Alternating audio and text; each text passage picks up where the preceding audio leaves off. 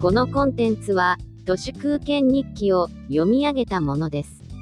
2021年4月1日木曜日、エイプリルフールって日本だと昭和末期の平和な時代しか機能していませんでしたよね。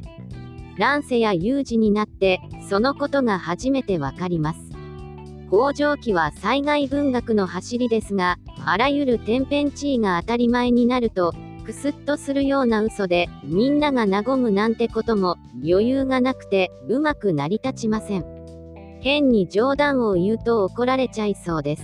工場の牢屋に窒居して、世間から遠ざかり、やり過ごすしかないです。世の中的に何が起きても不思議ではないので、冗談なのか本当なのか、どんなことでも、どちらでもありえます。驚かされること、騙されることにならされているとも言えます。変異株をあたかも、この国に対してなきものとして、聖火リレーの実施にやたらとこだわり、無理やりここまで突き進んできましたが、またまたこじらせてしまいました。今が我慢の時、今こそ、重大局面、決め手はワクチン、春になったら聖火リレーで気持ちも変わる、などなどの先送りの希望的観測が破綻しつつあります。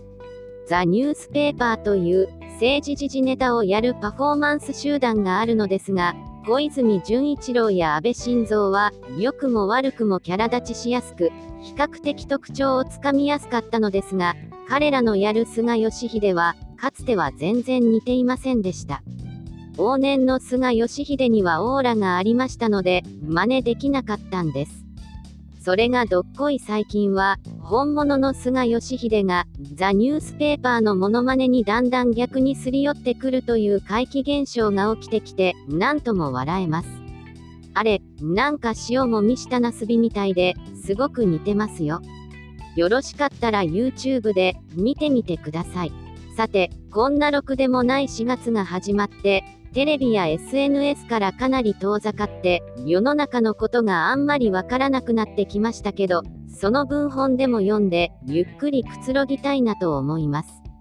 どう考えても、Google 予測のように、これからまた大量の感染者が出まくると思いますが、彼も人なり我も人なり、まん丸な目で、晴れの日も雨の日も、本を読んでいたいです。毎朝体温を測る習慣も、すっかり定着しました。天気が面倒なのでスマホで撮って終わりです。体重計も体重しか測りません。体脂肪率は体重と比例します。50歳を超えて健康が当たり前だと思わないようにしています。そうじゃないと医者に脅されて気がつけば病人にさせられてしまいますので。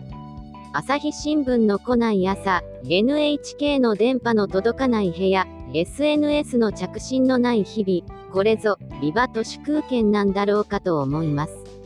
かといって、下手に生産性を上げるわけでもなく、浮いた時間をさらにダラダラ過ごす。